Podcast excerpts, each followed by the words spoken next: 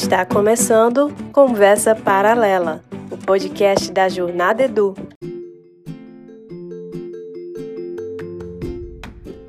Olha eu aqui outra vez. Que bom ter você aqui outra vez, ou ainda pela primeira vez, né?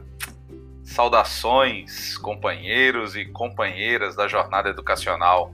Começando agora o quinto episódio da nossa Conversa Paralela. E como você já sabe, esse podcast compõe a oferta de conteúdos da Jornada Edu, que também oferecem eventos e formações para professores e gestores. Siga nosso arroba Jornada Edu no Instagram para acompanhar todos os nossos movimentos. Quem contava histórias para você quando criança? Que memórias você tem desses momentos? É provável que você lembre de histórias que ouviu na infância, isso porque aqueles momentos tinham uma carga emotiva tão grande que o registro foi forte em sua memória. Às vezes a história nem é tão boa, mas o momento e as pessoas envolvidas nos ajudam a registrar e aprender muito. Nessa primeira temporada, estou contando histórias que vivenciei na jornada educacional. Espero que esse seu momento, aqui nessa conversa paralela, produza bons registros, insights e também muitos aprendizados. Então, senta que lá vem a história. Peguei mais um voo com a missão de participar de uma reunião de pais em uma escola parceira do sistema que eu trabalhei. A escola havia fechado o contrato há pouco tempo e solicitou nossa presença na reunião que apresentaria aos pais a decisão, bem como toda a proposta de parceria da escola com o sistema. Eu já havia participado várias outras vezes de momentos assim. Algumas escolas preferem que seus gestores assumam esse papel de apresentar um novo parceiro em materiais didáticos para os pais, bem como todos os recursos. Já outras preferem que o representante do sistema faça isso. Eles acham que isso facilita o convencimento das famílias. Pois bem, lá estava eu na escola junto com outros integrantes do sistema. Fomos recebidos pela gestão da escola e conduzidos até o auditório onde as famílias já começavam a chegar. A reunião começa com o gestor principal fazendo um levante histórico de como a escola até então encarou uso de material didático até chegar no momento da decisão por usar um sistema de ensino. Foi uma excelente apresentação que evidenciou a consistência da visão acadêmica daquela escola, o que gera segurança em que né, tudo que a escola está fazendo e segurança em quem está chegando e também certeza em quem já estava na escola. Bom, chegou meu momento de apresentar os recursos e vantagens do sistema, evidenciando tudo que os alunos, famílias e professores teriam acesso, tanto no impresso como no digital. Até aí, tudo correndo bem, com uma aparente acolhida bem entusiasmada da maioria dos presentes. Até mesmo alguns alunos estavam por lá. Mas chegou o momento das perguntas. Aí ficou claro pelas perguntas feitas e pelo tom de alguns que havia um grupo contra a adoção do sistema naquela escola. Em um determinado momento, as perguntas vindas de duas ou três famílias mais específicas ficou mais intensa e com uma postura até bélica, chegando ao ponto de acusar a escola de estar abandonando uma visão acadêmica mais séria, mais rica nesse momento, eu que estava fazendo parte do comitê que respondia as perguntas, percebi que o ponto não era sobre o material que eu estava ali para apresentar, mas algo ligado à relação das famílias com posturas da gestão. Então, eu assumi o meu lugar sentadinho ali na cadeira, fiquei em silêncio, porque a partir dali não era mais a minha habilidade de responder alguns questionamentos. Olhei para o gestor principal com aquela cara de é contigo. E ele não fraquejou. Assumiu o centro do palco e respondeu diretamente várias perguntas com muita segurança, competência e polidez. Até que uma pessoa perguntou: Como vai ser esse processo de implantação do novo material para os professores? Tão perto de iniciar as férias de final de ano, vão explorar as férias dos professores e sobrecarregá-los, né?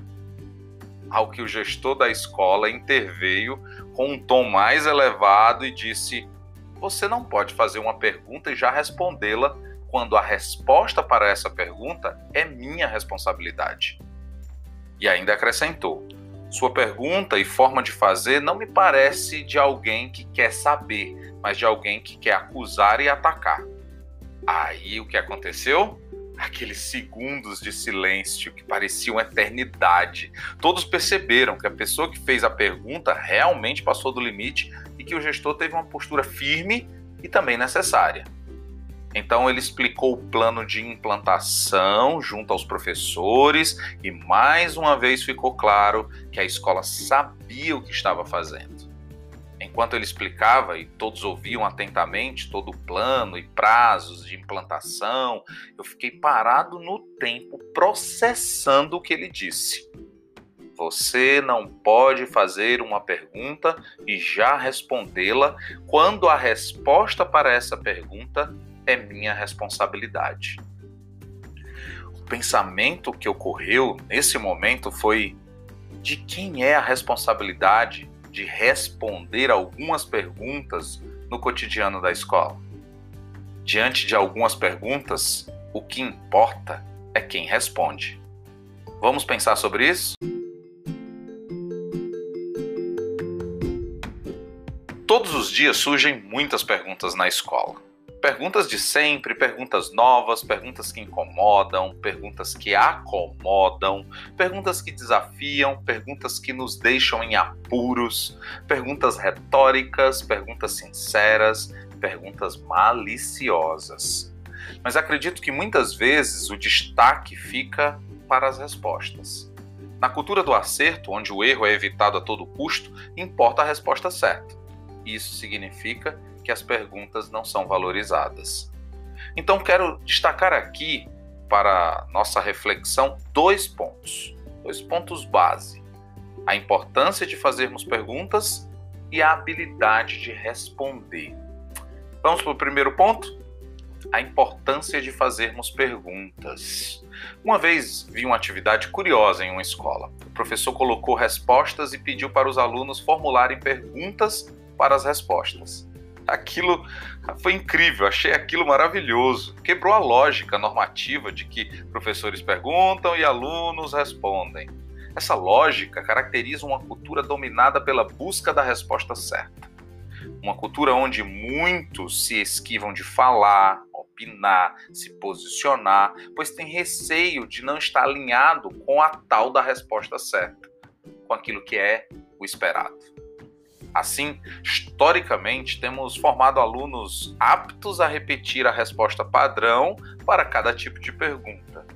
O que mata a originalidade, a opinião própria, a liberdade de testar e de arriscar. O medo de errar a resposta coloca o erro como algo que precisa ser evitado e eliminado, uma doença até. Mas ele é parte do processo criativo, ele é parte da aprendizagem também. Então, que tal abrir espaço para que as perguntas sejam feitas, questionadas e até ressignificadas, sem a necessidade de uma resposta imediata e mesmo sem a necessidade de uma resposta certa, sempre. Podemos fazer isso de vez em quando, não é? O segundo ponto é a habilidade de responder. A palavra responsabilidade significa a habilidade de responder. Diante de uma pergunta, quem tem a habilidade de responder? Quem está qualificado e habilitado para a pergunta específica que foi feita? Existem perguntas que são para todos, mas algumas são para pessoas específicas. O que, é que você acha disso? E estas tais perguntas específicas que vão para pessoas específicas não podem se esquivar de respondê-las. É sua responsabilidade. Foi para você a pergunta? É você que tem a habilidade de responder? É sua, tá contigo, a bola tá contigo. Como professor ou professora, cabe a você responder questões que nenhum outro pode assumir ou usurpar. Então assuma, não estou falando aqui de perguntas do conteúdo que você mobiliza em sala de aula. Quando um responsável pelo aluno tenta ditar o que a professora deve fazer, ele está usurpando a responsabilidade da professora.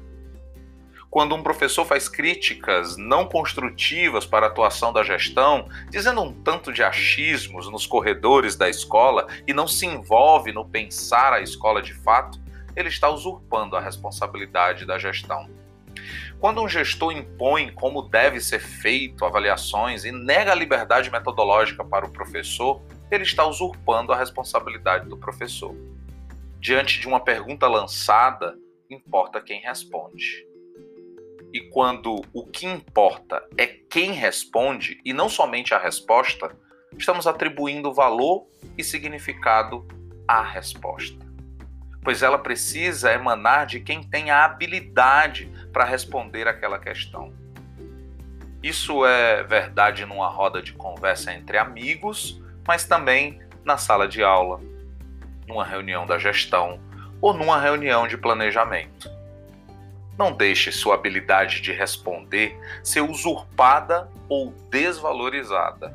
Conceda honra a quem tem a habilidade de responder cada questão e permita que ele, ela, tenha voz.